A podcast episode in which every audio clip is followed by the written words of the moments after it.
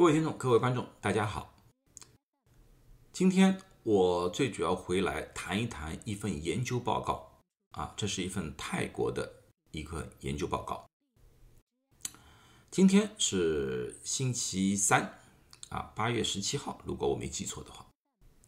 这篇研究报告是八月八号刊登的。在讨论这篇研究报告之前，我先谈一谈。整个疫情至今的疫苗的一个情况，以及我所持有的一个观点，在二零二零年年底，当辉瑞和莫德纳推出疫苗的时候，我是强烈支持疫苗的注射的，因为从那时候的数据来看的话，这个疫苗确实可以对大部分的成年人有很好的保护作用。当然，我不一不一定相信它有百分之九十四、九十五，因为临床的测试的样本和大众，这保证会有很大的区区别。因为临床实验的时候，他们是要筛选人的，而大规模注射的时候，这个情况就不会不一样的。这点我是肯定的。但是，这并不影响我觉得这个疫苗是有效的，所以我一直是大力推广。给成年人注射疫苗的，一直到二零二一年的年底，那个时候强行规定所有医护工作者必须要打第三针加强针。那个时候我看了一下数据，虽然我还是持有一定的怀疑态度，但是我觉得还是有一些必要的，因为我在临床上面。在医院里面，我确实看到有些打疫苗打过的人，由于六个月之后需要重症住到医院里面来，但是这些人里面很少有打过第三针的人。这个给了我一个提示，就说这第三针是有效的，所以我也注射了，我们全家人都经都注射了。我至今为止还是认为疫苗确实。在防疫上面起到了一定的作用，啊，这个我是没有怀疑过的。但是有一点，到今年六月份的时候，当 CDC 准备推广疫苗给青少年注射的时候，我是持有比较大的怀疑态度。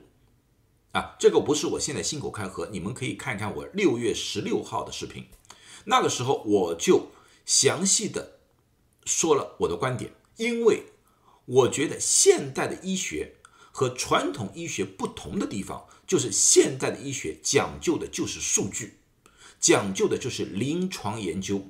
如果脱离了数据，只是自己靠想去得出结论，我觉得这是不科学的。而这次对青少年的推广，它里面的数据里面有很多的漏洞，或者很多地方它没说清楚。所以我一直对于青少年注射疫苗持一定的保留态度。本来我以为，当这个疫苗给青少年注射之后，最起码不管药厂也好，政府也好，会有一定的研究报告，研究对于青少年注射新冠疫苗的利和弊。可惜至今为止。在欧美国家，我没有发现大规模的研究。现在，上个星期我好不容易看到了这篇研究报告，就是泰国的研究报告，但是主流媒体都没有对这篇报告进行大规模的报道，所以很多大众并不知道这个研究报告。今天我最主要的想和大家。分享一下这个研究报告，让大家提高警惕。这篇文章是在一篇医学杂志叫《Preprint》上面发表的。这个并不是一个非常大的主流的医学报刊，但是这个并不影响。如果这个研究确实是站得住脚的，确实做得很好的话，我不管它在什么地方刊登，我都觉得有一定的研究或者参考价值。这篇文章是在八月八号，二零二二年发布的。他研究的对象是十一月三号到十二月七号，二零二一年在泰国的两所学校里面的十三岁到十八岁的学生。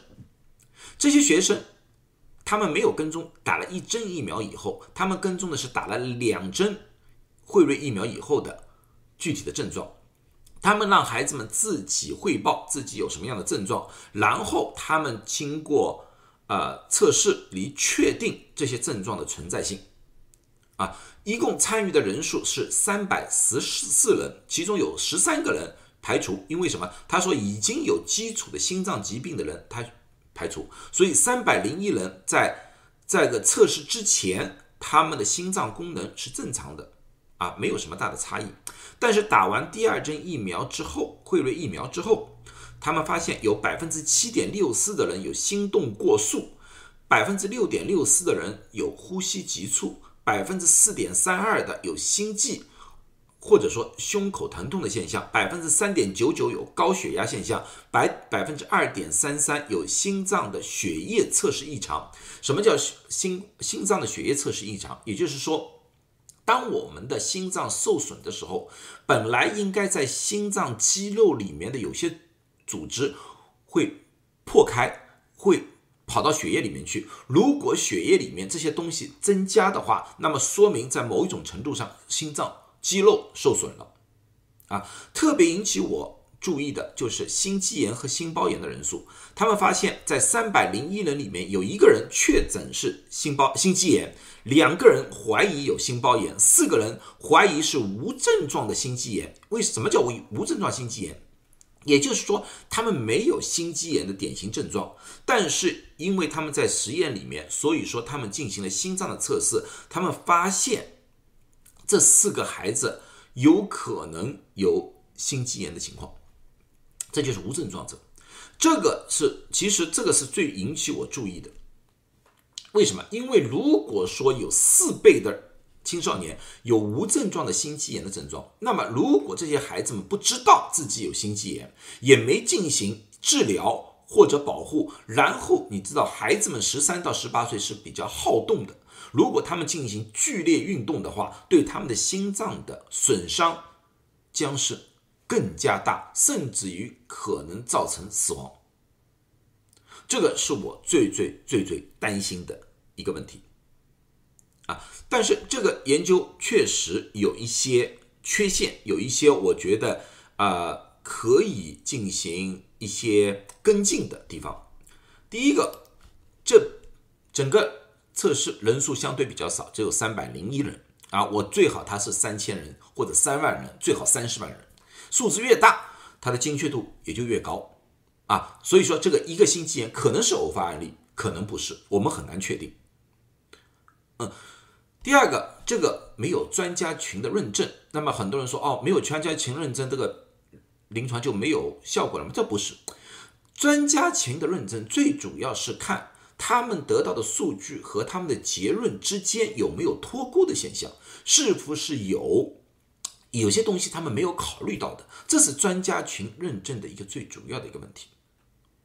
啊，这个往往我们看到很多研究报告，他们发表之后，有些专家就提出了，哎，你对这个数据的分析有点偏差，所以得出来的结论我们无法接受。那这种东西就是要专家所要求的，所以我希望有专家对这篇文章进行详细的研究和分析。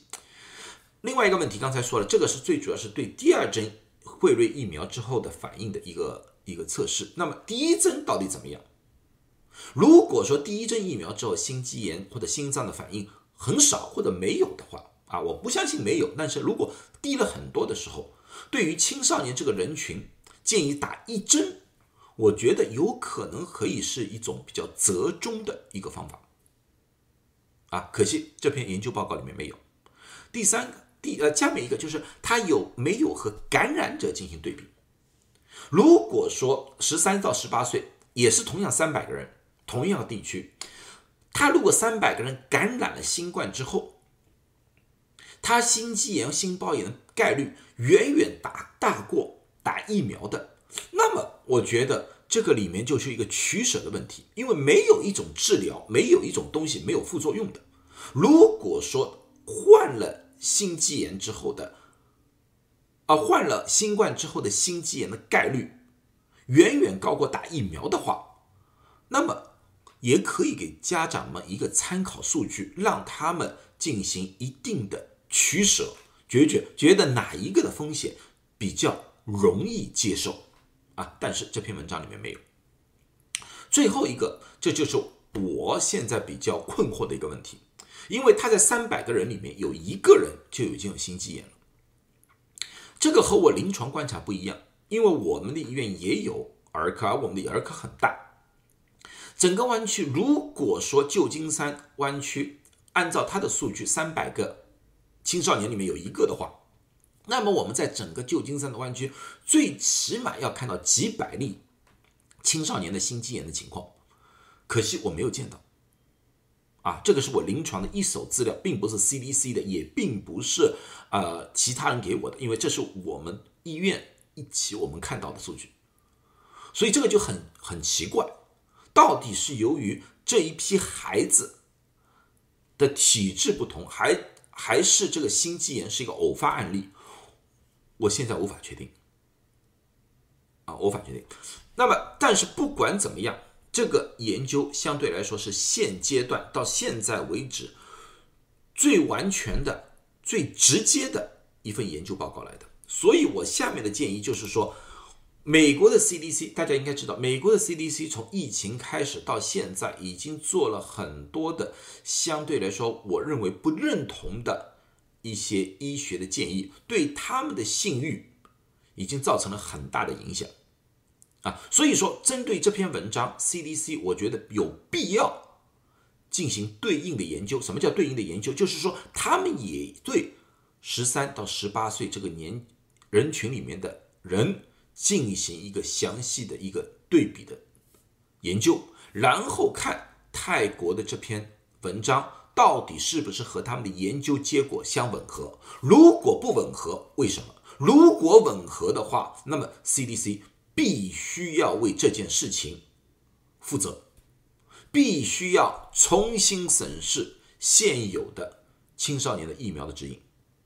因为我们也知道，在很多地，像我们湾区有很多学校，基本差不多开学了。